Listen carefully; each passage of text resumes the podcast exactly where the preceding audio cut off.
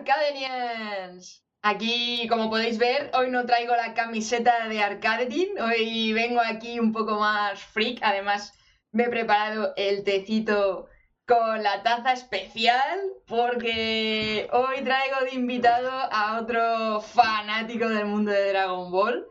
Él es Edu Rubianes y nos viene a hablar del tema de cómo optimizar una página web como Dios manda para poderla tener bien posicionada, para que nos funcione, para que nos vaya como un tiro, como llevo diciendo por Twitter mucho tiempo.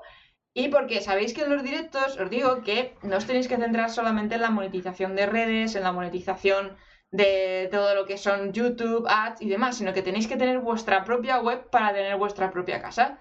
Entonces, Hoy, aquí con, con, Edu, nos va a estar contando los secretos, los cuales también vais a poder preguntar a Eduardo cualquier duda que tengáis acerca de vuestras web, qué problemas estáis teniendo con la web, qué podríais estar mejorando, etcétera, etcétera, ¿vale? O sea, tenéis el chat disponible para vosotros para poder preguntar a lo largo del directo cualquier duda que os vaya surgiendo. Para eso es en directo.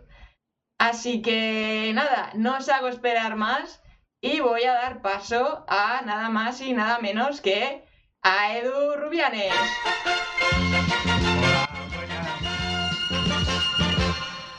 Aquí le tenemos. Hola Sara, ¿qué tal? Llévame Edu, bienvenido a bordo. Gracias, gracias por invitarme a tu nave. Encantado de estar aquí, Sara. Espero que el viaje sea menos, porque además nosotros que estamos acostumbrados aquí al teletransporte, esto de las naves lo tenemos bajo control, así que estamos en nuestro mundo ahora mismo. Muy bien, muy bien. Espero, espero poder estar a la altura ahí de, esta guerra espacial, esta guerra intergaláctica que vamos a tener aquí. Estoy segurísima que sí. Mira, pregunta por aquí, Mikael, que si es por aquí lo de las web. Es aquí, estás en la estratosfera adecuada. bueno, Edu, preséntate por si acaso viene alguien por aquí y no sabe quién eres. Cuéntales quién eres, ¿De dónde viene este fanatismo por Dragon Ball y lo que ha influido en tu desarrollo para llegar a ser quien eres ahora? Cuéntales, cuéntales. Bueno, pues eh, bueno, soy diseñador web.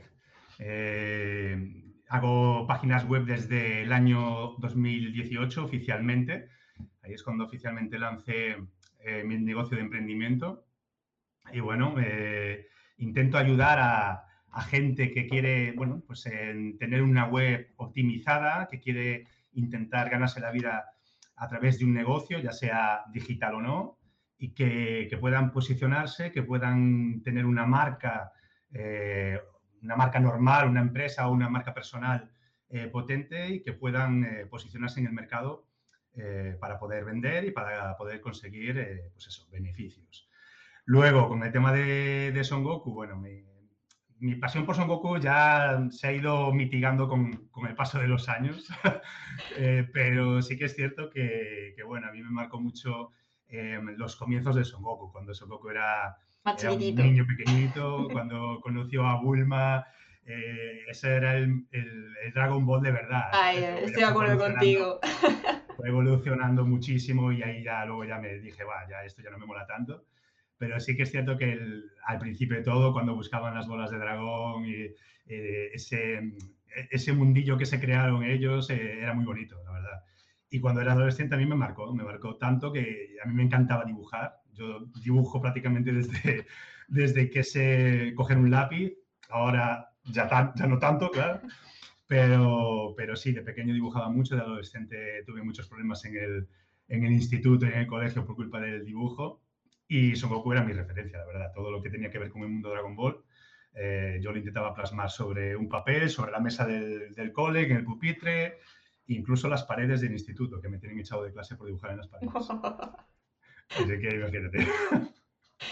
Vamos, eres el claro ejemplo de que aunque uno sea muy rebelde y que parezca que es un bala perdida en clase, luego mirar, puede, puede llegar los muchachos a ser grandes emprendedores, grandes empresarios, gestionar ahí a tope los negocios.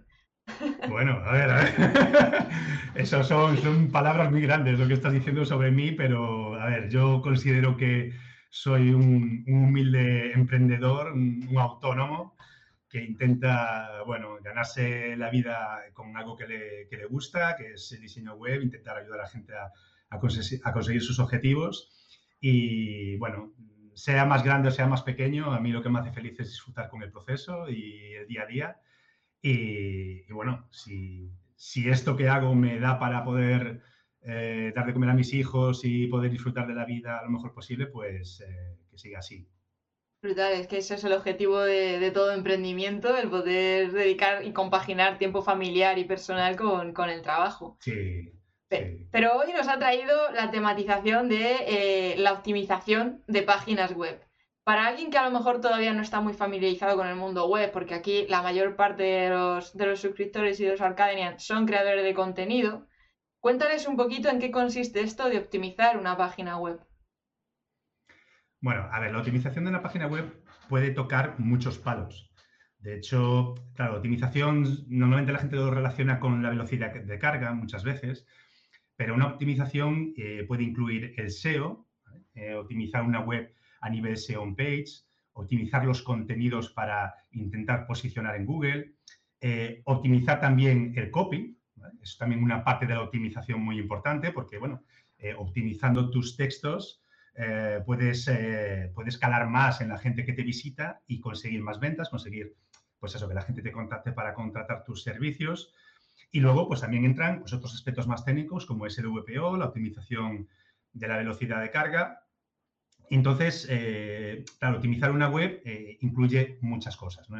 Son muchos palos a tocar y hay que afinar muy bien todos para que todos encajen, eh, todas las piezas del puzzle encajen bien y que puedas posicionar en Google, que cuando la gente llegue a ti tengas un copy bien optimizado para vender y que tus contenidos y toda la velocidad de carga haga su trabajo para que al final la gente eh, realice el objetivo que tú te has marcado. ¿no? Pues eh, vender en una tienda online, que, que te contacten por el formulario, eh, incluso vender a través de afiliados. Bueno, eh, dependiendo de tus objetivos, pues puedes afinar más en un punto o en otro, pero son eso, varias patas a tener en cuenta. Sí, que además es un cómputo que muchas veces la gente se piensa que con hacer una, un CMS de WordPress, ala, ya tengo aquí la página web lista y preparada para, para lanzar. ¿Cuál es el máximo beneficio, bueno, máximo, uno de los mayores beneficios que puede tener el tener una página web propia? Aparte de vender con e-commerce, productos y demás. Sí, a ver, eh, hay muchos tipos de web, ¿no? Eh, existe, pues eso, un e-commerce, puede, puedes tener una membresía, puedes tener un, un, puede haber una web corporativa. Eh, si, por ejemplo, hablamos de, de, webs de marca personal, uh -huh. que nos permiten eh, crear un entorno propio, ¿no? Un mundo propio en el que nosotros eh, ofrezcamos nuestros servicios y también nosotros nos, nos mostremos al mundo, ¿no? Hay mucha gente que le da miedo exponerse, exponerse ya sea pues, en vídeo, como haces tú, o, o, incluso poner fotos en su propia web.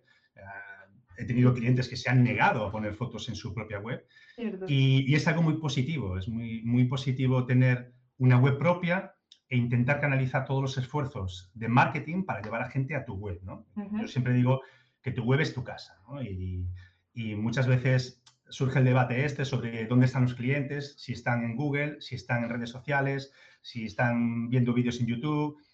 Eh, eh, hay muchas fuentes, hay muchos canales eh, por los que puedes conseguir potenciales clientes, pero sí que es importante que sepas eh, llevarlos a tu web e intentar captar allí pues, eh, su atención, incluso su correo electrónico para eh, enviar tu newsletter.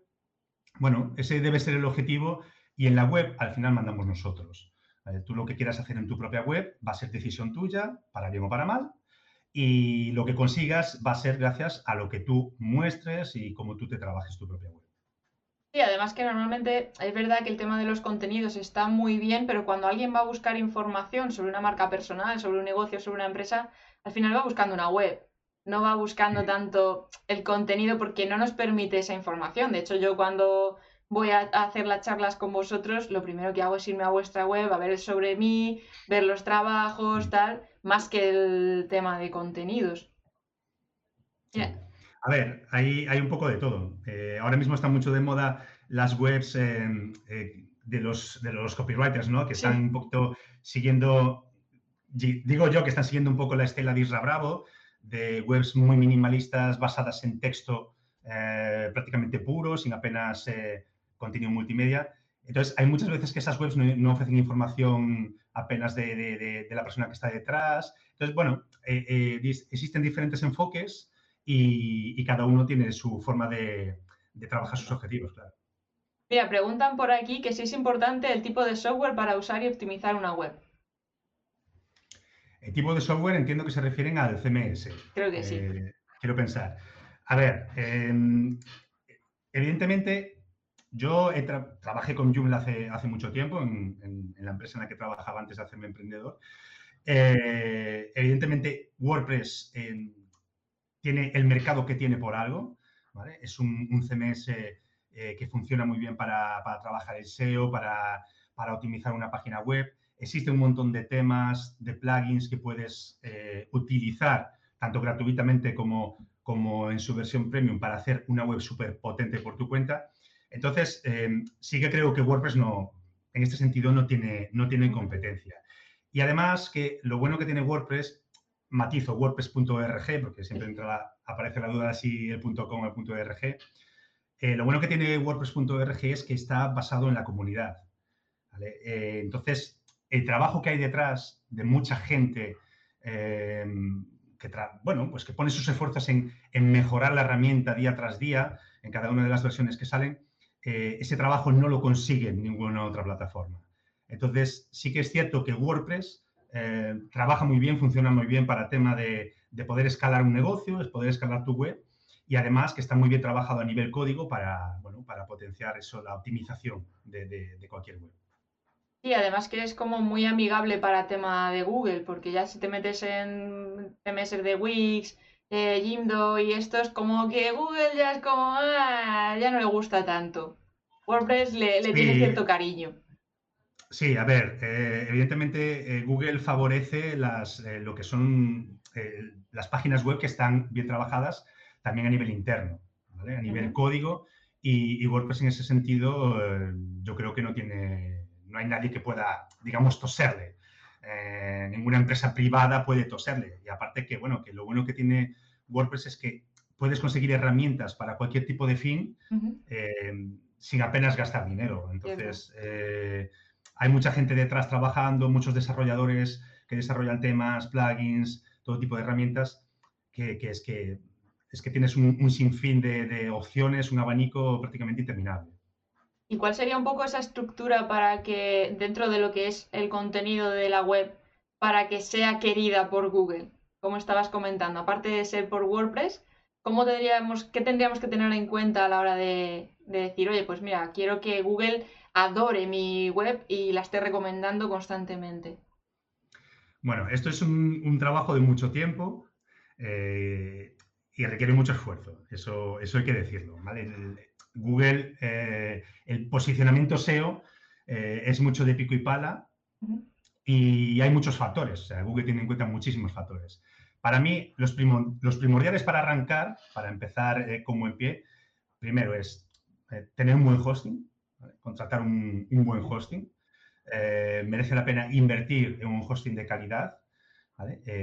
ya no solo por la propia web para posicionar bien en Google, sino que te va a ofrecer otros servicios y tú si tienes un hosting de calidad, te va a proporcionar una buena velocidad de carga, te va a proporcionar unas herramientas que van a optimizar ya la propia instalación de WordPress. Entonces, una vez que tú tienes tu propia instalación de WordPress, tienes que tener un tema ligero, ¿vale? Que sea personalizable, pero que no penalice eh, el peso de la web. Y también utilizar eh, plugins eh, pues que, que, tengan cierta reputación y que se sepa que, que están bien optimizados también, ¿vale? Estos tres pilares digamos, o sea, el host, bueno, cuatro pilares, digamos, el hosting, luego WordPress, plugins y temas, eso es el punto de partida.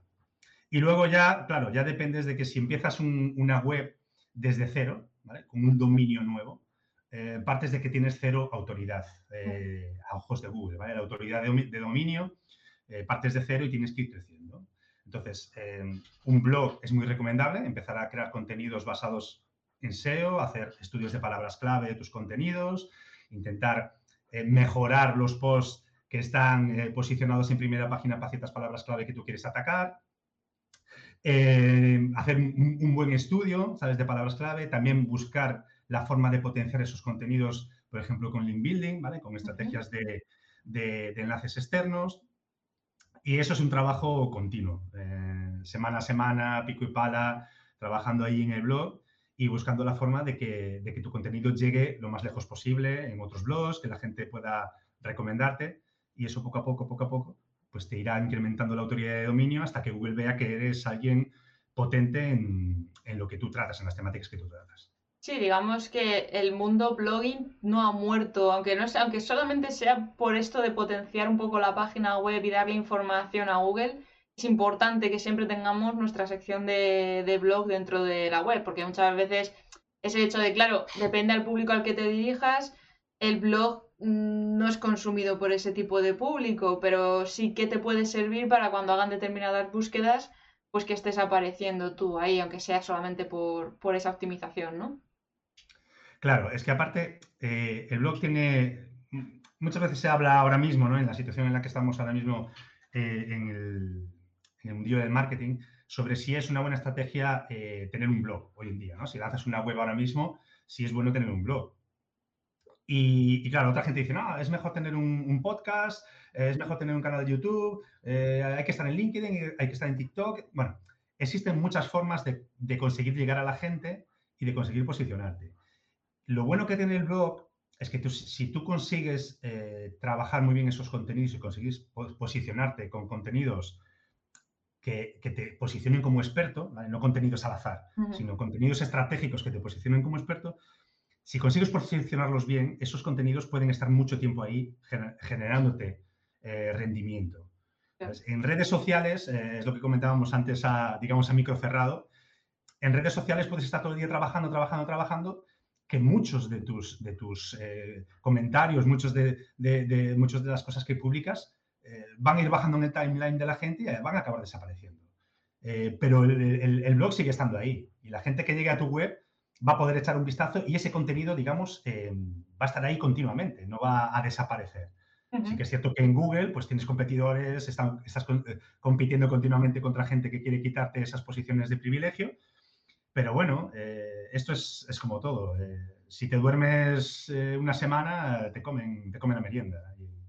Hombre, pero también, también tiene su intríngulis ahí porque es como una batalla constante de a ver quién gana. O sea, las, que las personas que somos un poco competitivas, estas cosas nos molan. De, me voy a poner yo primera. De, a mí cuando me llegaba un cliente y le hacíamos antes SEO, porque ya me he centrado solamente en video marketing y tal, era como, ah, que este está primero, pues vamos a hacer no sé qué, no sé qué, no sé qué, para que te pongas tú y tal. Y esa competitividad también tiene su aquel en el mundo de las webs. Yo, a ver, yo, tengo un problema, yo tengo un problema que es que cada ciertos días eh, busco algunos posts estratégicos que tengo en mi blog y los busco en Google eh, a, ver, eh, a ver en qué posición están, porque bueno, tengo muchos, muchos de los que me interesan, los tengo en primera página. Google en algunos aspectos me quieren, otros no tanto. Entonces, los que están ahí posicionados en primera página, que, que son así como estratégicos, siempre cada ciertos días vuelvo a mirar, ¿no? A ver, a ver si sigue ahí, ¿no? A ver si... Sí, sí. Y a veces, a veces te llevas sorpresas agradables porque ves que, ha ido subiendo alguna posición eh, y otras veces te, llevas una, alguna hostia y dices, hostia, mierda, estoy en tercera página ya, volver otra vez a revisarlo, a volver a optimizarlo y tal. Entonces, bueno, Lo bueno es, eso, que se puede, se puede estar reactivando constantemente, que no es una sensación de ya he perdido este post o este artículo y que para la gente que nos esté escuchando, que sean más de, es que yo soy más de vídeo, es que yo soy más de podcast, es que a mí esto de redactar, escucha, que puedes, eh, lo hablábamos también fuera de cámara, que puedes cogerte los vídeos de YouTube, transcribirlos en formato artículo y además estás complementando con el vídeo por si a alguien no le gusta leer, tienes ahí el vídeo, lo reproduces y además eso también le gusta a Google porque YouTube es de Google y por tanto si ve dentro de un blog que hay un vídeo de YouTube, también es como que le da puntos, ¿no? Sí, aparte que bueno, eh, tú sabes también como yo mejor que, muchos contenidos que se posicionan en Google en primera página son vídeos que, están por encima de resultados de, texto, digamos, ¿no? Eh, entonces, el, trabajarte los vídeos de YouTube, eh, que no de otras plataformas que no se posicionan en Google, pues eso te, va a ayudar también a, darle ese punch a, los, a los artículos del blog porque, bueno, porque Google eh, beneficia a esos contenidos que incluyen material multimedia, que incluyen eh, imágenes, que estén también optimizadas a nivel SEO, que incluyan tablas con comparativas, que incluyan eh, infografías, que, bueno, hmm. vídeos, o sea, todo el contenido, todo el contenido diverso, digamos, de, que puede, ir dentro de un artículo de un blog, eso lo, a Google le gusta y no le gusta simplemente, venga, bloques de texto ahí, párrafos uno tras otro, sino que le gusta eso, la diversidad dentro del contenido, porque Google entiende que al, usuario también le gusta la diversidad, al leer no le gusta la monotonía. Entonces, pues también eso lo valora. Y hablando de optimización, ¿cómo dirías que tiene que ser una página de inicio para estar bien optimizada, para hacer una buena conversión? Más que optimización a la hora de posicionamiento, una, una optimización a la hora de conversión ya sea para contactar, ya sea para contratar, ya sea para meterse luego en, la tienda. Bueno, a ver, la página de inicio es la página más importante de la web. Mm, prácticamente la mayoría de la gente va a llegar a ti a través de la página de inicio. Entonces, eh, en la página de inicio, mucha gente comete el error de, convertirla en cajón desastre, ¿no? De, venga, todo lo que tengo en la web lo, meto ahí, eh, mis mejores servicios o los más contratados, eh, un sobre mí de, yo qué sé, cuatro párrafos, 20 eh, fotos, voy a meter un vídeo, voy a meter los 20 mejores artículos de mi blog. O sea, hay gente que mete tantas cosas y de manera, digamos, tan, em, tan saturada que, eso puede confundir a la gente. Entonces, para mí una página de inicio y una web en general eh, tiene que tener limpieza y, mostrar en la página de inicio, sobre todo, intentar conseguir un único objetivo. Eh, ya sea captar suscriptores, ya sea que llevarlos a la página de contacto, eh, ya sea llevarlos a, la página de servicios, tienes que tener un, único objetivo, ¿no? Entonces, eh, para mí, una, página de inicio optimizada tiene que ser limpia y muy clara. Y, con, con, las cuatro cosas más importantes que tú quieres destacar de toda tu web. Luego la gente ya navegará a través de la web si le interesa, irá a ver el sobre mí, leerá toda tu historia, la historia de toda tu familia, si quiere, pero en la página de inicio, él, para mí es prácticamente como un, como un escaparate de una tienda física. ¿no? Tú ves un escaparate por la calle y ves ahí las prendas de ropa, tal, colocadas, eh, eh, con los precios o lo que sea, y a ti hay algo ahí que te llama la atención, que te invita a entrar a la tienda a mirar más cosas. Claro. Pues, sería de, de, tontos en una tienda física que cogieran toda la ropa, venga, la pusieran toda en el escaparate, unas sobre otras, en 40 estanterías diferentes, todos los colores mezclados. Entonces eso ahuyenta a la gente. Pues en una página de inicio de una web es exactamente lo mismo. Sí, pero a la par es complicado, porque claro, es un poco también eh, la parte egoísta o mm, de, resultados rápidos de decir, vamos a ver qué me interesa más en esta página de inicio. Hacer conversión de ventas, capturarlos para mi newsletter, me los llevo aquí ¿Cómo, ¿Cómo podríamos tomar esa decisión? ¿Qué, ¿Qué, tienes tú en cuenta a la hora de, de, decir concretamente la llamada a la acción es para esto? A ver, eh, la llamada a la acción, digamos, más importante tiene que estar en, en, el giro, ¿vale? En la, primera, en la primera pantalla que ve el usuario. Y eso eh, depende de los objetivos que cada uno tenga. Tú, si por ejemplo, si tú quieres vender a través del email marketing, por ejemplo, a ti lo que más, te, tu prioridad principal va a ser captar el email del usuario. Entonces, lo normal sería que en la primera pantalla pues tengas un lead magnet, por ejemplo, ¿vale? Para que la gente se pueda suscribir a tu correo, pueda recibir el lead magnet y a partir de ahí, bueno, pues puedas ir calentándolo con, una automatización y luego enviándole pues tus correos, ¿vale? Eh, si tu objetivo principal, por ejemplo, es la venta de servicios, pues lo normal es que intentes llevar al usuario a tus servicios. Los servicios principales. Y que ahí pues pueda leer toda la información y que pueda, que lo puedas ir derivando poco a poco hacia la conversión, pues a un formulario de contacto o lo que sea, ¿vale? Y si es una tienda, por ejemplo, una tienda online, pues tu objetivo principal es vender. Entonces, lo que tienes que intentar hacer es eh, captar, eh, pues eso, que la gente vea los productos, pues ya sea los productos más vendidos, los, recomendados, los que más reseñas tienen, positivas, lo que tú quieras, para potenciar que el usuario compre. Entonces, eh, tienes que ver bien cuál es tu estrategia, cuáles son tus objetivos principales o tu objetivo principal e intentar atacarlo ya desde el principio. Fundamental, fundamental. Mira, por aquí pregunta Juanjo, eh, que como ya se ha hablado del tema de marca personal a la hora de decir el tipo de webs y demás, eh, que si hay algún tip para ayudar a diferenciar una página web de marca personal de otras para que vengan a la página de uno.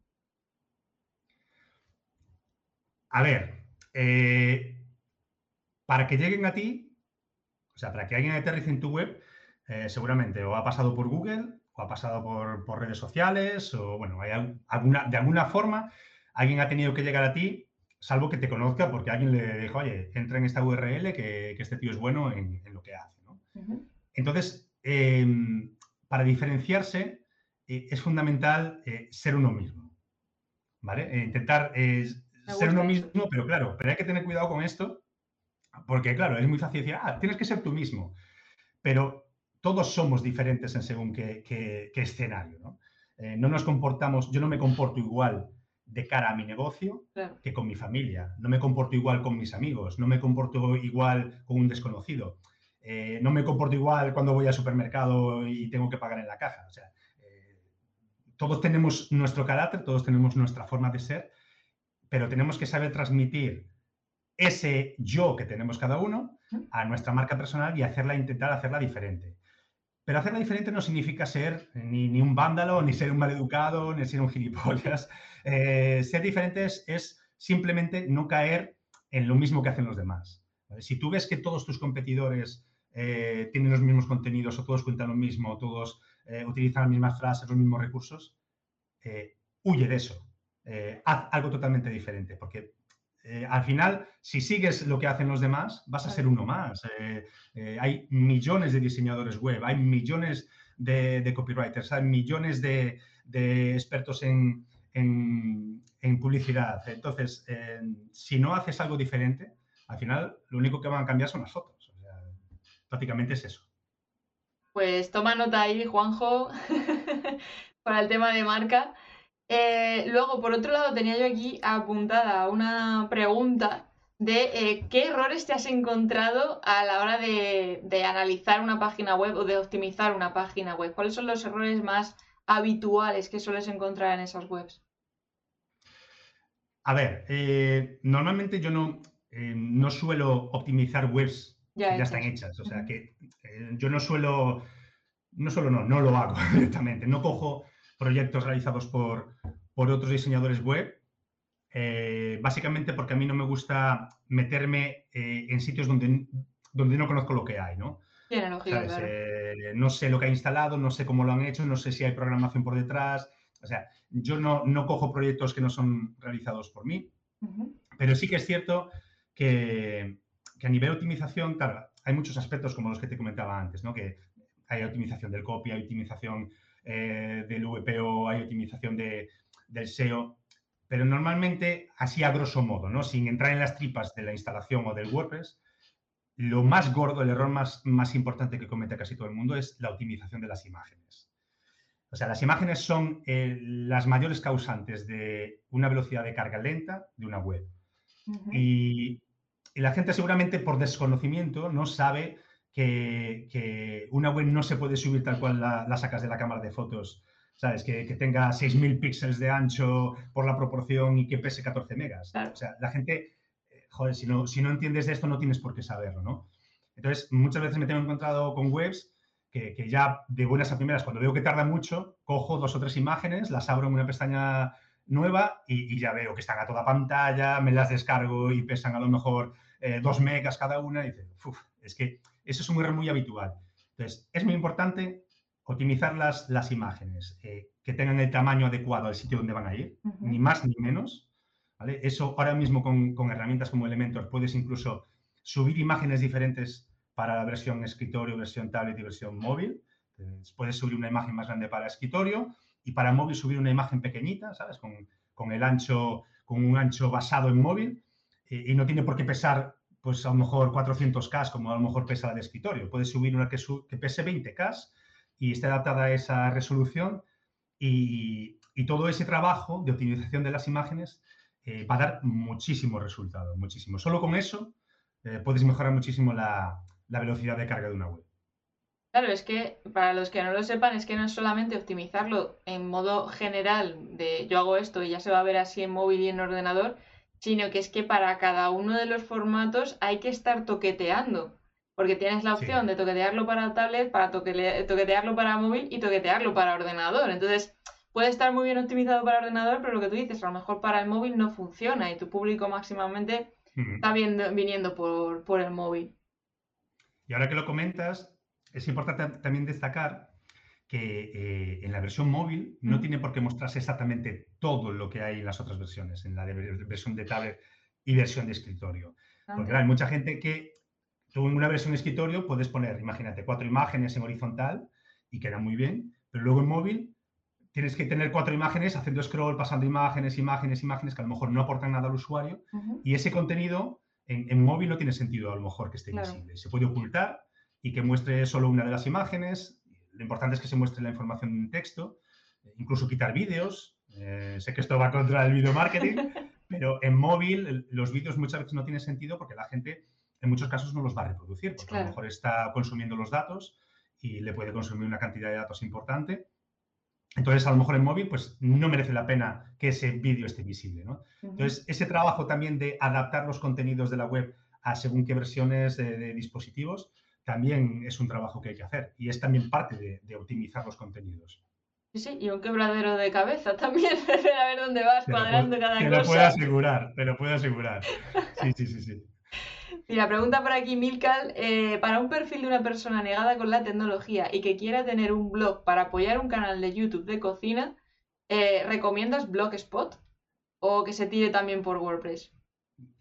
No, yo creo que hoy en día Blogspot ya es residual, yo creo. Eh, yo creo que... yo entiendo que WordPress, de buenas a primeras, para alguien que a lo mejor no, nunca haya estado dentro, puede imponer. Pero es como todo, todo tiene su curva de aprendizaje, pero es que lo que hablábamos antes, Google, Google eh, tiene mucho cariño por WordPress porque está muy bien trabajado eh, a nivel código, está toda la gente que hay detrás en la comunidad está haciendo y ha hecho un trabajo magnífico para que CMS esté donde está y yo no contemplo hoy en día hacer una web que no sea en WordPress. No porque yo lo haga, sino porque prácticamente todos los emprendedores y gente, eh, diseñadores web, lo utilizan porque, porque no hay color, es la mejor herramienta que, hay, la verdad. Sí, además que es eso, que luego al final sí que es intuitiva. Eh, en el momento en que te metes, aunque seas un negado de la tecnología, es que no deja de tener formato plantillas a lo mejor la gente se piensa que tenemos que andar ahí con códigos y con tal, y son plantillas que, bueno, para, hacer un blog como él quiere, que algo sencillo de dar caña, bueno, pero como podéis ver, no es hacer el blog y ya, es que luego hay que tener ahí toda la estructura de dónde se va a ver, cómo queremos los clics, que, cómo vamos a hacer esa llamada a la acción, etcétera, etcétera. Es que, claro, normalmente mucha gente cuando se quiere lanzar a, a montar una web o un blog, Claro, todos, todos tendemos a buscar la facilidad ¿no? y la rapidez. Claro. Decir, venga, pues ah, venga, voy a buscar en Google herramientas para hacer un blog o lo que sea. Ah, mira, me sale esta. Ah, mira, ve cuatro cosas ahí, pues ya está, mañana ya empiezo. ¿Qué pasa? Que claro, buscamos esa rapidez, pero luego cuando vemos que, no, que a lo mejor no da resultados o no tenemos tráfico, eh, decimos, joder, eh, ¿qué he hecho mal? ¿no? Me he precipitado. Y entonces ahí es cuando la gente, después de varios meses, les hace un clic la cabeza y dice, joder, pues a lo mejor tengo que bajar todo al suelo eh, asentar un poquito más lo que quiero hacer e, informarme un poco antes de lanzarme a la piscina ya con la primera herramienta que aparezca ahí. Entonces, eh, por eso al final, tarde o temprano, toda la gente que, que, a lo mejor se lanza por otro tipo de plataformas acaba, acaba abriendo los ojos y diciendo, mira, es que me lo dice todo el mundo, es que todo el mundo me dice que me pasa WordPress, que me pasa WordPress, que me pasa WordPress, y al final casi todo el mundo acaba cambiándose a WordPress. De hecho, de hecho, Arturo está poniendo por aquí que un amigo lo está pasando mal porque empezó con Wix.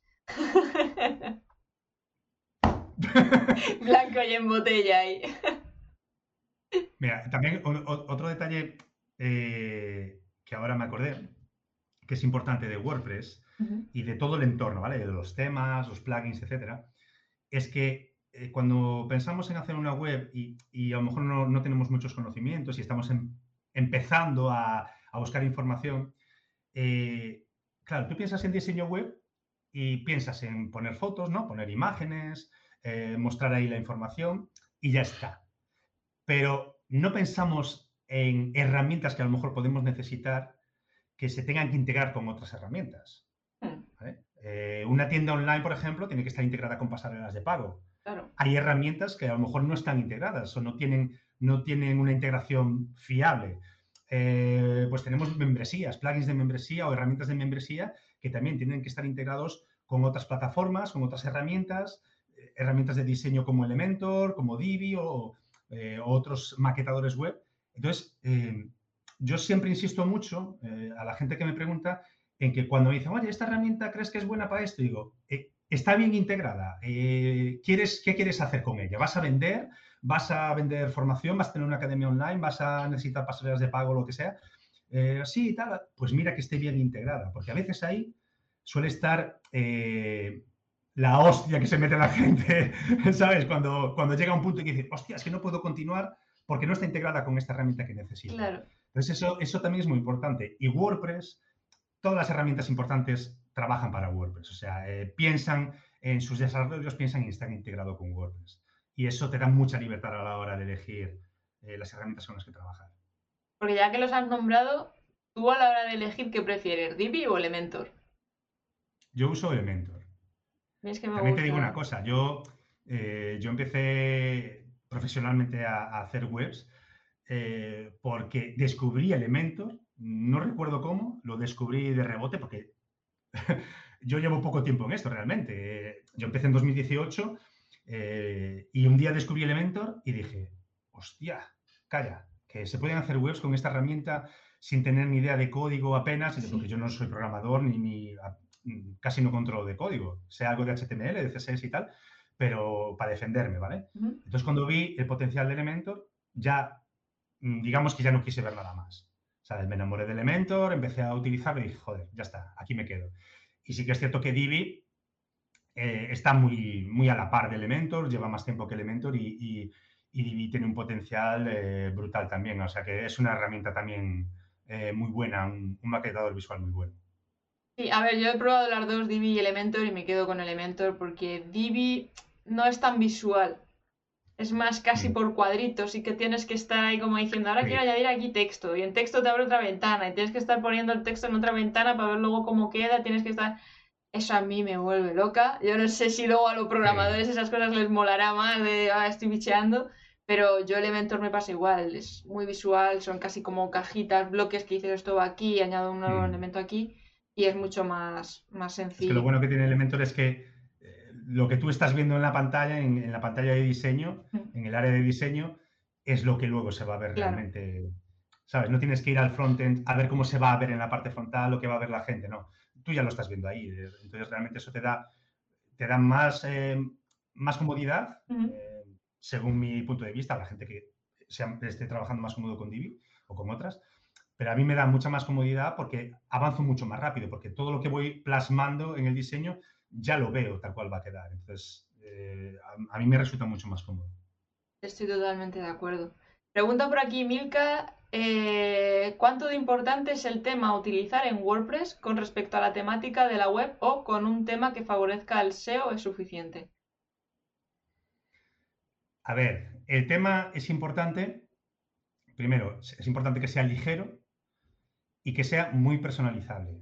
O sea, que tenga muchas opciones, pues para configurar tipografías, eh, colores, tipos de maquetación, el menú, el footer, todo lo que es el esqueleto de la web, la estructura de la web, te debe permitir tener libertad para, para jugar y que no te, y que, no, te sientas encorsetado. y, hay que huir de, temas eh, que yo llamo los multidespropósito, que realmente se llaman multipropósito, que son de estos temas que te valen para todo, ¿no? Que te valen tanto para una web corporativa como para una membresía, para una academia, eh, para un blog de cocina, eh, o sea, para un periódico, o sea, te, valen para todo.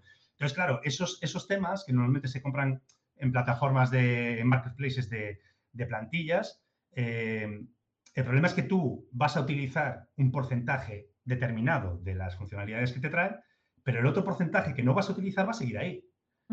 Y va a estar siguiendo, va a estar la web cargando esas funcionalidades aunque tú no las utilices. Entonces, te está penalizando eh, la limpieza de la web, te está penalizando la velocidad de carga y, aparte, ¿qué es eso? Te está metiendo cosas en la web que tú no vas a necesitar. Entonces, un tema limpio, eh, yo utilizo Astra, por ejemplo, eh, OceanVP, eh, GeneratePress, ¿vale? Son, eh, son temas muy limpios, muy ligeros, que te permiten mucha personalización y luego ya lo complementas, si quieres, con un maquetador visual como Elementor o Divi para ya trabajar el tema más visual. Pero sobre todo que sea ligero y muy limpio. Se ha visto que al final el minimalismo y ir al grano, ser concretos, es lo que, lo que termina funcionando para, Google. Es que tú fíjate, tú fíjate ahora que hablas de minimalismo, que digamos que estamos viviendo como una, una, eh, una vuelta atrás en el diseño web. Eh, en la época de, Adobe Flash, o sea, las webs echando, pensando en eso también, sí.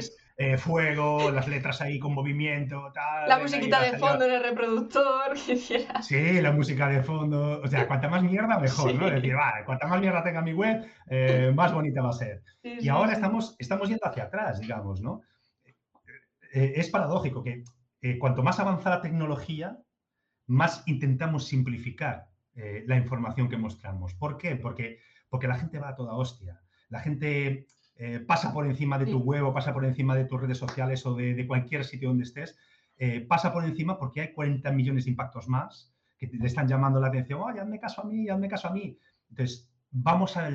La idea es ir hacia el minimalismo, hacia la sencillez y hacia la claridad de la información. Porque la gente no tiene ganas de ver, eh, la gente no llega a tu web y se va a poner a ver un slider que pasan 14 fotos. Entonces, eso ya e, e, ese tipo de técnicas, ese tipo de, recursos de diseño web están pasando a la historia. Porque ahora, ¿qué, prevalece? La velocidad de carga, sobre todo en móviles, porque la gente quiere estar por la calle y visitar una web y que no esté 20 segundos cargándose el, puñetero slider.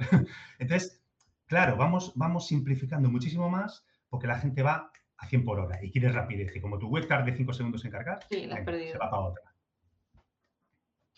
Sí, sí, sí, totalmente, además. ¿Y cómo crees que puede influir en tema de esto del diseño, la escritura de los copies y demás, eh, el tema de la inteligencia artificial? Bueno, yo estoy muy verde, ¿eh? Sí. Hombre, eh, como todos, estamos todos aquí a la expectativa de qué está pasando ahora. Sí, sí, sí, está viendo ahora como un boom ahí, venga, inteligencia artificial con todo, y está saliendo un montón de aplicaciones, herramientas, apps y tal, eh, con el tema de la inteligencia artificial. A ver, eh, yo creo que es muy pronto para, para valorar eh, lo que se puede conseguir eh, con la inteligencia artificial que sea fiable, ¿vale? Yo ya he visto mucha, mucha gente que está intentando trabajar ya contenidos para SEO con herramientas que generan, que generan textos automáticamente, incluso imágenes que, que, hacen pues, montajes fotográficos con cuatro palabras que les añadas ahí. A ver, em, la tecnología a veces funciona a veces nacen, nacen eh, hay, cosas nuevas en la tecnología que como que van a llegar muy arriba, muy arriba y un día explotan y, desaparecen, ¿no? Como las películas 3D, eh, iba a ser después de Avatar, después de Avatar, todo el, cine iba a ser en 3D. ¿Dónde va el cine en 3D? pues ahí, ahí está el cine en 3D. Pues la tecnología es un poquito lo mismo, ¿no? Eh, hay que ir viendo un poquito la evolución, tenemos que dejar que madure. tecnologías disruptivas como es la inteligencia artificial ahora que está en plena ebullición, eh, hay que dejar que se asienten, ver cómo evolucionan. Muchas herramientas que ahora están naciendo morirán, desaparecerán, nacerán otras. Entonces, eso, esto es, pues eso, el, día a día de la tecnología, ¿no? que, de repente hay mucho, mucho, mucho, mucho, mucho. Y que todos nos queremos meter, subir al barco, en plan, voy a probar esto, a ver qué tal. Claro. Y luego, pues oye, todo volverá un poquito a la normalidad y, y puede que se asiente, sí, seguramente la inteligencia artificial ya, ya lleva tiempo ahí, ¿sabes? Como desde hace un tiempo que todos oímos hablar de la inteligencia artificial, pero ahora parece que sí que ha llegado para quedarse, pero necesita también... Reposar. Eh, Yo lo que he oído es eso, que, Google va a empezar a sacar algoritmos que al final eh, identifiquen más o menos lo que está hecho con inteligencia artificial, porque no olvidemos que lo que quiere es eh, dar respuestas buenas y humanas a, los que están buscando cosas en el buscador. Entonces, si se detectan que está hecho por máquina, ya no es un contenido humano que esté satisfaciendo la intención de búsqueda. Entonces, hay como rumores de no es muy beneficioso que detecte demasiado el hecho de que, de que está trabajado con inteligencia artificial. Claro, a ver, yo ya te digo, yo eh, estoy hablando sin, sin haber probado. Sí, sí, yo también, ¿eh? De, inteligencia artificial, pero sí que veo lo que hace otra gente, lo que está haciendo alguna gente. Y el otro día, hace unas semanas, en, un evento de marketing, eh, dio una ponencia Chuiso, un, mm. un, SEO nichero muy, muy conocido, en el que él comentaba, hablaba un poquito de esto, ¿no? de que él ya estaba haciendo pruebas de contenido SEO con inteligencia artificial y mostró datos reales y mostró resultados reales de contenidos generados con inteligencia artificial que posicionaban en Google en primera página y, muy poco tiempo.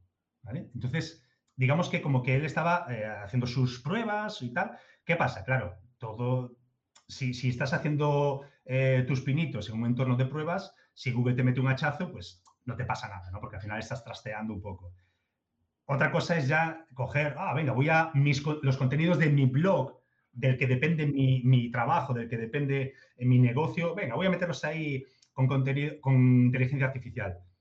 Eh, cuidadito, cuidadito. Una cosa es trastear en, una web de pruebas, hacer ahí tus cositas, eh, y otra cosa es ya jugarte tu negocio con eso. Y Google al final, Google al final, eh, hay mucha gente, mucha gente haciendo cosas para, digamos, contrarrestar el algoritmo de Google o engañarlo o digamos, ganarse, ganarse las posiciones. Hay millones de personas eh, trabajando en sus casas, en sus negocios, para competir contra el algoritmo de Google y digamos que Google está solo. Eh, hay demasiada competencia, hay muchos profesionales del SEO, nicheros, expertos en, en todo el tema del SEO, que, que, van a estar ahí intentando engañar o, ¿sabes? O intentando sacar tajada de los agujeros que pueda tener Google en la detección de ese contenido y seguramente les va a funcionar. Y Google tendrá que ir adaptándose. Cuando saque los updates tan temidos, pues tendrá que ir poco a poco ir detectando patrones y detectando, eh, pues eso, cómo funciona la inteligencia artificial para intentar coger esos contenidos y mandarlos a, de la segunda página y más allá. Más allá. segunda página y más allá. ya que estamos en el espacio. sí. la verdad es que eh, es un poco en esa, en esa línea de, que es constantemente dedicarse al mundo de las web, estar pendiente de los cambios, de los updates, de lo que están haciendo unos, que todo el mundo ahí buscando el, huequito del algoritmo para poderse colar. O sea, es una, es una guerra constante, pero constante del día a día. Y es un, es un sin vivir. A ver, yo no vivo del SEO, yo tengo mis conocimientos de SEO para mi negocio, para los negocios de mis clientes, y lo aplico. Eh, a veces me funciona mejor, a veces me funciona peor. Tengo mm, bastantes blogs de, bastantes eh, posts de mi blog eh, posicionados en primera página, pero, pero no soy un experto ni mucho menos en SEO. pero sí que es cierto que hay muchos SEOs, hay mucha gente que, vive de nichos, que, muchas veces pues, Google les, les beneficia y, se les disparan los beneficios del negocio, se les dispara el tráfico y los clics de, pues eso, de afiliación y otras veces les mete un hachazo, les mete una penalización o incluso les eh, los saca de, los servers. Entonces, claro, eh, cuando tienes varios, cuando tus ingresos dependen de un algoritmo como el de Google, eh, hostia, es que tu corazón tiene que estar preparado para esos, para esos vaivenes. Ahí tiene que estar el corazón cada vez que Google saca un update. Sí, sí, que decimos de las redes sociales de que son súper volátiles y que un día está Instagram y otro día se llama no sé qué, pero Google también y sus algoritmos son, son de cuerda floja. Lo que pasa es que, bueno, los que tenemos páginas web que no dependemos de los algoritmos, que simplemente pues redirigir a la gente y meterlo en la newsletter, pues bueno, estamos como más, más tranquilitos, vivimos mejor la vida. yo siempre digo, hay que tener un equilibrio. Claro. ¿Y cómo es el proceso de crear una página, o sea, diseñar una página web desde cero? ¿Qué proceso sigues tú para saber que va a estar optimizada, qué tienes en cuenta, cómo se estructuran? Bueno, el proceso es bastante largo y yo, mis procesos, cada vez que hago una web de un cliente, eh, añado o quito partes del, proceso, ¿no? Lo voy optimizando también. Eh, para empezar a trabajar, yo siempre mm, trabajo con todos los contenidos del cliente. Eh, nunca espero que el cliente me diga, ah, no, dentro de 15 días te mando unos textos, luego las fotos. No, primero trabajo con todo el contenido que tiene el cliente y, yo preparo lo que es un mockup, ¿vale? Un, diseño en plano, digamos, eh, para ir cogiendo los elementos, los diferentes ingredientes que van a, dar forma al pastel y, voy cogiendo los, diferentes ingredientes y los voy estructurando eh, y los voy colocando en el diseño, ¿vale? Todo eso siempre con el, con el OK del cliente. A mí me gusta mucho asesorar a, mis clientes, ¿vale? No me gusta, digamos, que el cliente me diga, no, eh, pon esta foto aquí, este texto allí, este vídeo, tal. Yo le digo, mira, tú dame el material y yo te lo estructuro, ¿vale? Y los procesos que sigo, básicamente, primero es hacer un estudio de, su negocio y de la competencia, ver lo que está haciendo la competencia, cuáles son las tendencias eh, de diseño web o en su mercado para intentar ver eh, qué cosas hacen bien y qué cosas hacen más sus competidores e intentar aprovecharnos de ello. Eso es muy importante porque tú en, las webs de, la competencia de un cliente eh, puedes ver muchas cosas que pueden enfocar también tu, trabajo, ¿vale? Porque el diseño web siempre digo lo mismo, no es solo colocar cuatro fotos y cuatro textos. Eh, tienen que tener una estrategia, tienen que tener unos objetivos e intentar que el diseño web te lleve a ellos. ¿no? Entonces, muchas veces tienes que trabajar eh, en webs cuyos sectores a lo mejor no conoces. ¿vale? Y no sabes, no sabes cuál es el, el, customer journey, ¿no? el viaje del usuario o cuál debería ser el viaje del usuario a través de, la web y, y también tienes que ir aprendiendo, viendo un poquito lo que hace la competencia y tal. Y de esos patrones, tú vas, digamos, montando ese puzzle eh, y se lo vas, eh, vas montándolo para el cliente. Y, luego a partir de ahí, en, cuanto el cliente da lo que haya todo el trabajo de diseño, eh, yo, yo, ya paso directamente a, a, diseñar toda la web y al final de todo hago toda la optimización. De, a nivel SEO, subo las imágenes ya optimizadas, hago toda la optimización VPO, eh, todo el trabajo técnico de, integrarlo con Google Analytics, con Search Console, eh, conectarlo con las herramientas con las que tenga que conectar, hacer integraciones. Bueno, es un proceso que, lleva bastante tiempo, lleva bastante tiempo. Y, realmente cuando, cuando veo que algunos clientes que me dicen, ah, es que otro diseñador me la hace en una semana, la web realmente pienso si realmente todo ese trabajo que, a mí me lleva tanto tiempo, eh, esa gente en una semana es capaz de hacerlo. Claro. Porque, porque es un, proceso, para hacerlo bien, para hacerlo bien, es un proceso que lleva, que lleva bastante para que la web luego dé resultados. Claro, a fin de cuentas, también es que al cliente hay que educarle, porque pueden estar confundiendo el trabajo que hace estudio optimización con el que hace a lo mejor un diseñador gráfico, que a lo mejor sí que es verdad que un diseñador al uso eh, coge, te monta la web y ya está, pero no te está haciendo todo el proceso de estudio de mercado, de cómo funciona el cliente, cómo es ese customer journey, tal. Y, y claro, pues a ver si un WordPress te coge la plantilla, pim pam pum, en una semana, claro pero todo el proceso, ¿no? Entonces, claro, ahí también en tu, en tu campo tienes un buen hándicap del desconocimiento de la gente en sí.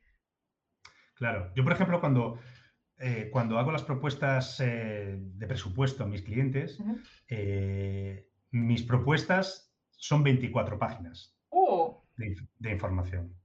¿Por qué? Porque precisamente esto que estamos hablando, yo necesito que el cliente lo sepa, necesito que el cliente sepa eh, no solo lo que se va a ver en la parte frontal de la web, ¿vale? Eh, sino lo que hay detrás, lo que hay en el capot del coche que se lleva. Eh, porque realmente el trabajo duro está dentro, en las tripas de, WordPress, en las tripas de los plugins, de las herramientas, etcétera, ¿vale? Entonces, ese trabajo no se ve. Entonces, como no se ve, el cliente piensa que, la web es simplemente lo que se ve en el exterior y muchas veces ese, ese trabajo, a ese trabajo hay que darle valor.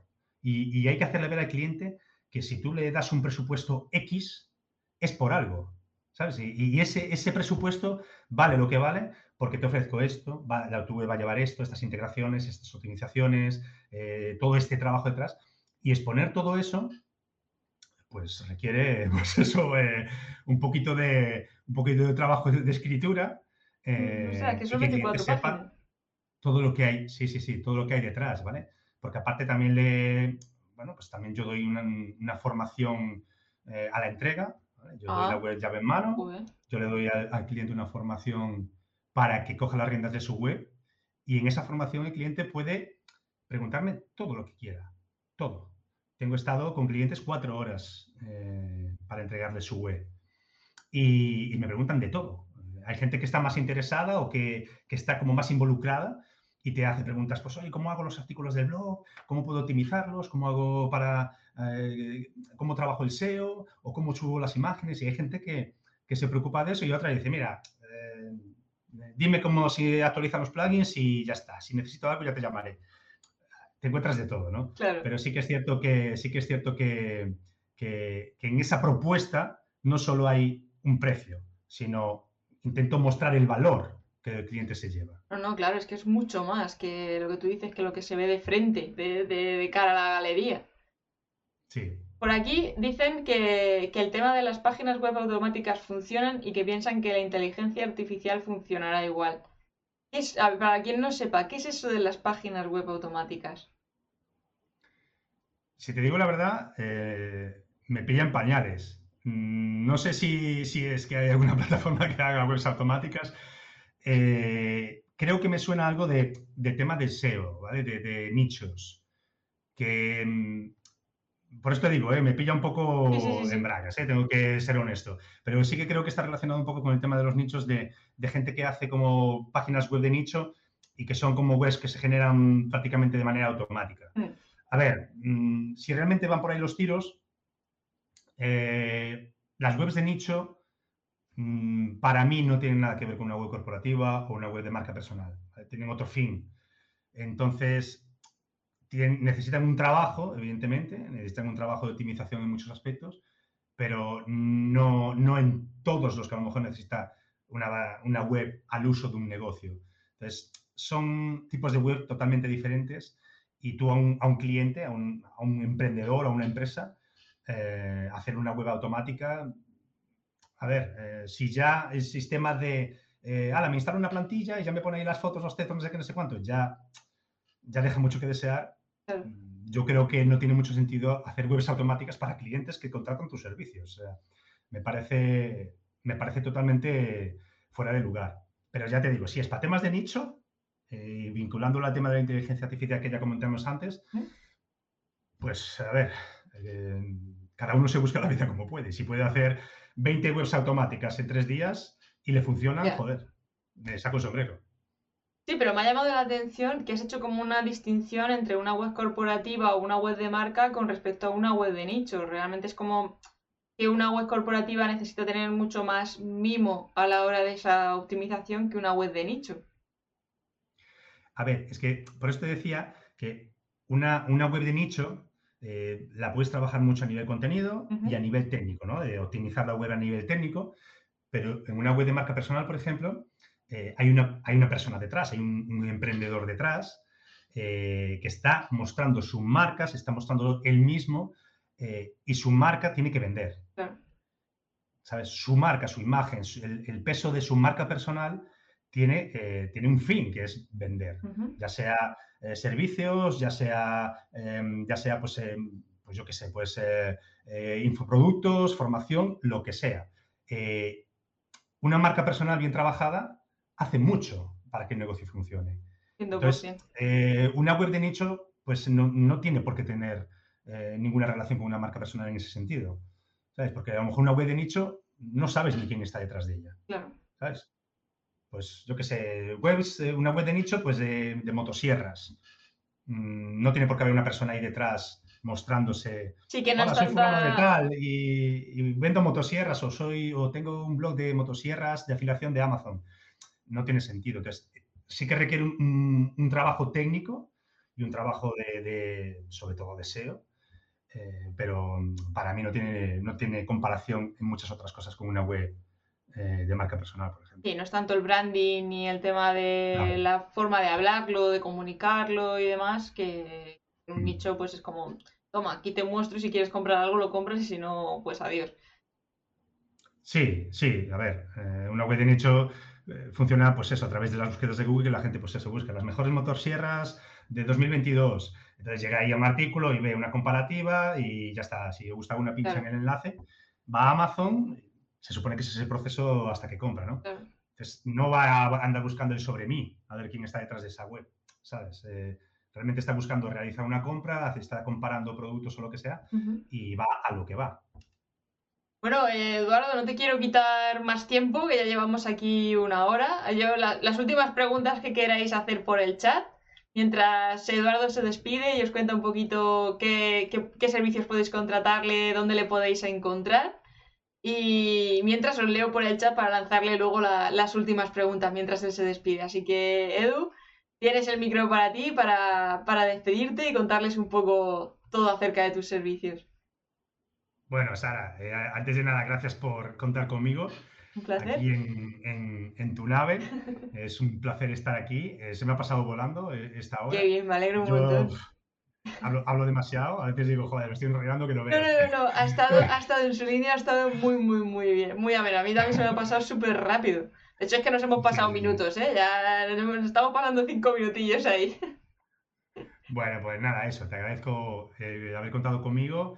Y, bueno, nada más, simplemente decirle a la gente que me puede encontrar en mi propia web, en refrescandonegocios.com, en mi blog, tengo contenidos por ahí que pueden ser interesantes, eh, me dedico, bueno, pues al diseño web eh, estratégico, ¿vale? Para, para, buscando un poquito conseguir resultados, eh, gente que tenga un negocio que, que pretenda montarlo.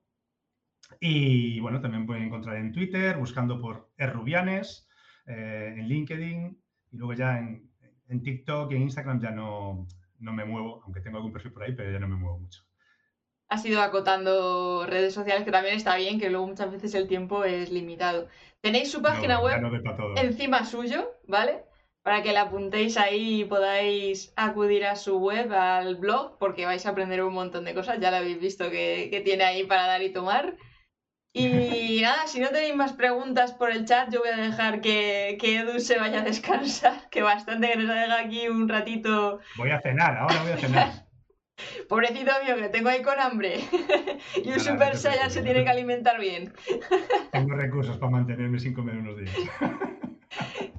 bueno, un abrazo enorme, Edu, y eres bienvenido a bordo siempre que quieras. Ha sido un placer enorme. Gracias. Gracias a ti, Sara. Un abrazo y un saludo a toda la gente que anda por ahí detrás viéndonos. Chao.